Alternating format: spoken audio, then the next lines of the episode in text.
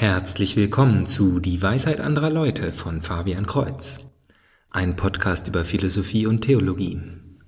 Episode 64 ist die Einleitung zu einem etwas größeren Thema, dem Vergleich von Religionen.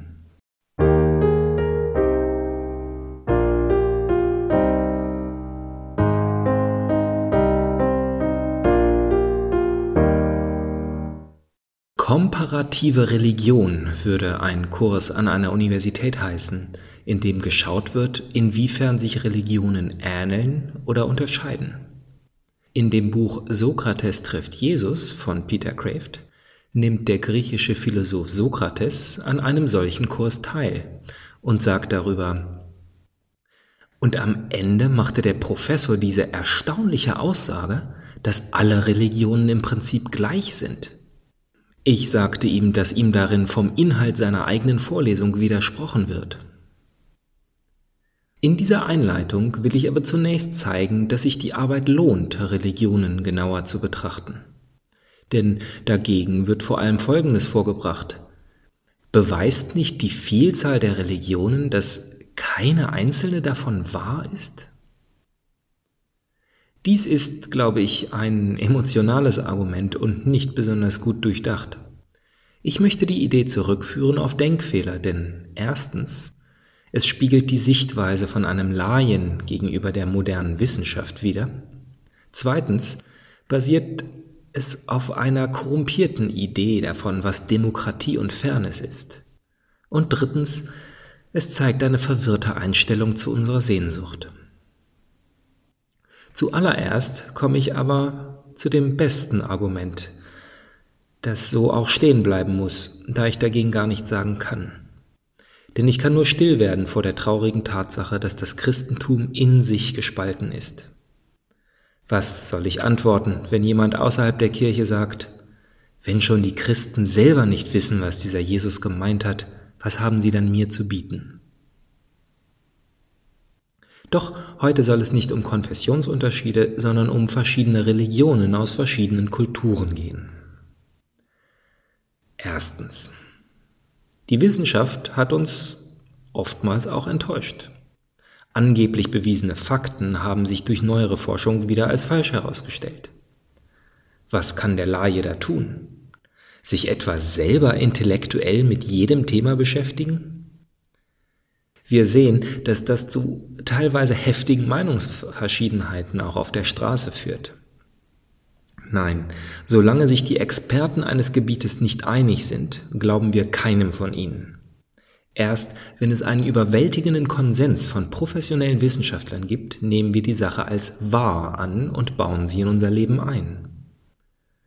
Doch Religion ist in der Hinsicht anders als die Wissenschaft. Wir können nicht erwarten, dass uns die Experten ein klares Programm vorlegen, an das wir uns dann einfach nur noch halten.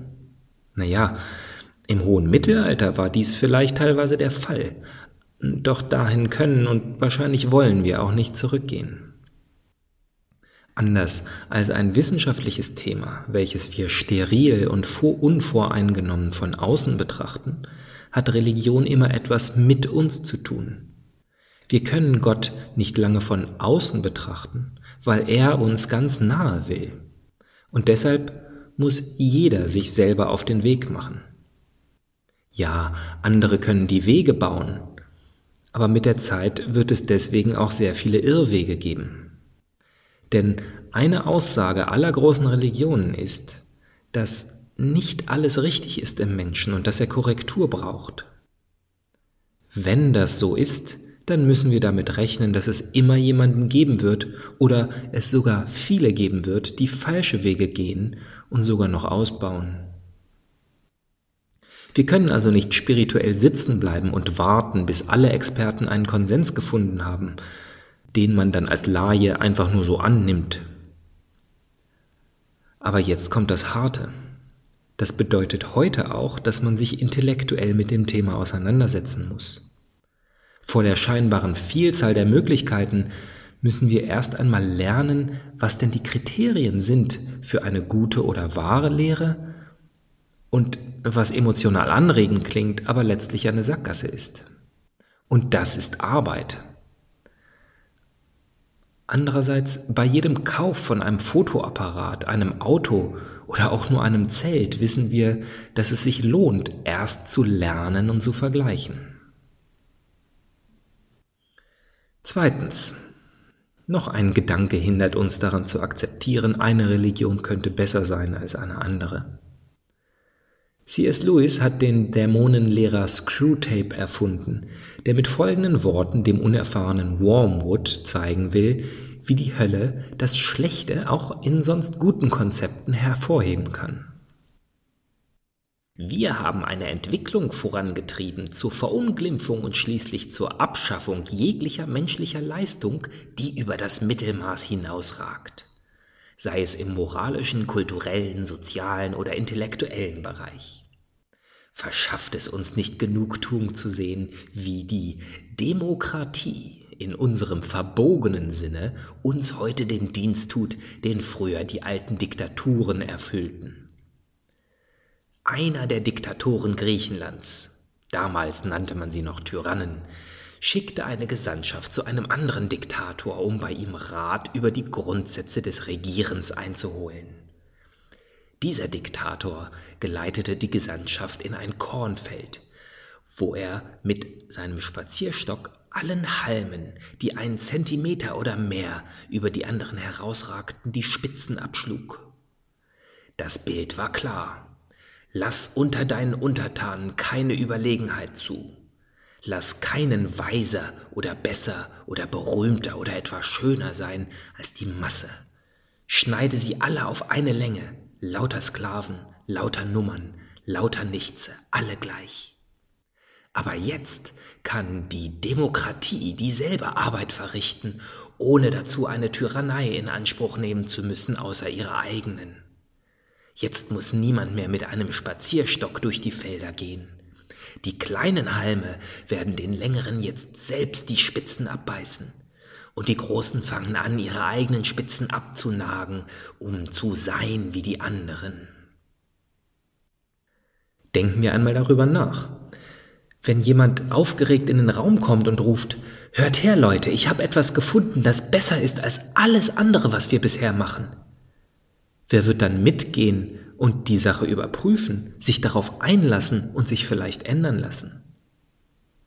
Lieber werden wir doch im Lichte der tausend Enttäuschungen unseres Lebens wütend darauf sein, dass schon wieder jemand so arrogant ist, sich über andere zu stellen. Drittens schauen wir uns als letztes unsere Sehnsucht an. Schon der heilige Augustinus hat dieses Argument für die Existenz Gottes und für die Lehre über den persönlichen, liebenden Gott des Christentums genannt. Was zeigt uns die Tatsache, dass wir Hunger haben? Nur weil wir Hunger haben, beweist dies leider noch nicht, dass wir in unserer direkten Umgebung notwendigerweise Nahrung finden werden. Vielleicht sind wir in der Wüste und weit und breit gibt es nichts zu essen. Ja, die Tatsache des Hungers beweist sogar eher, dass da eben keine Nahrung ist. Und dennoch beweist der Hunger aber auch definitiv, dass wir eine Art Kreatur sind, die Nahrung zum Leben braucht. Dass wir uns entwickelt haben in einer Welt, die uns Nahrung geben kann, denn dafür sind wir gebaut.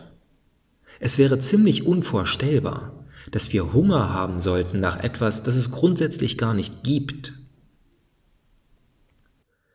die Sehnsucht nach Gottes Liebe spüren alle Menschen, wenn sie still genug werden, um sich darauf einzulassen.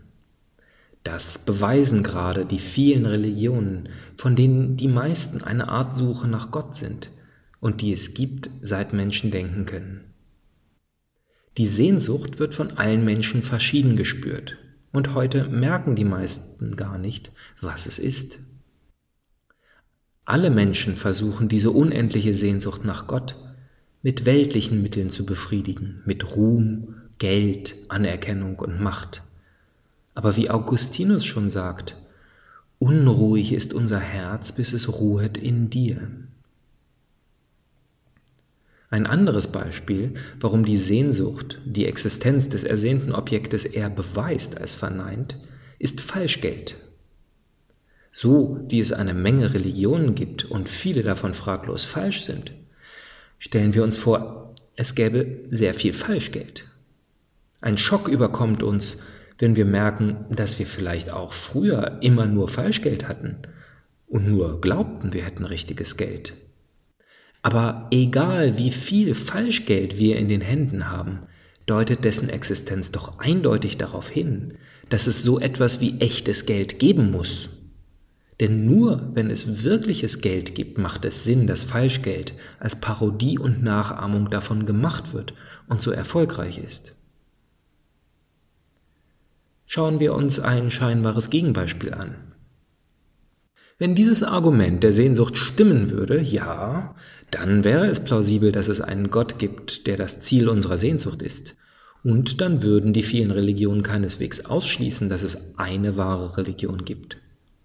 Aber würde das gleiche Argument nicht auch beweisen, dass wenn es eine große Menge an E-Mails gibt, die die Vergrößerung eines gewissen männlichen Organes bewerben, dass es wirklich so ein Mittel gibt und wir es wirklich brauchen? Ja, nach Augustinus würden wir nur so glücklich werden, da die Sehnsucht beweist, dass wir dafür geschaffen sind. Na, oberflächlich scheint dies sehr ähnlich zu sein, doch muss man nicht lange suchen, um große Unterschiede zu finden.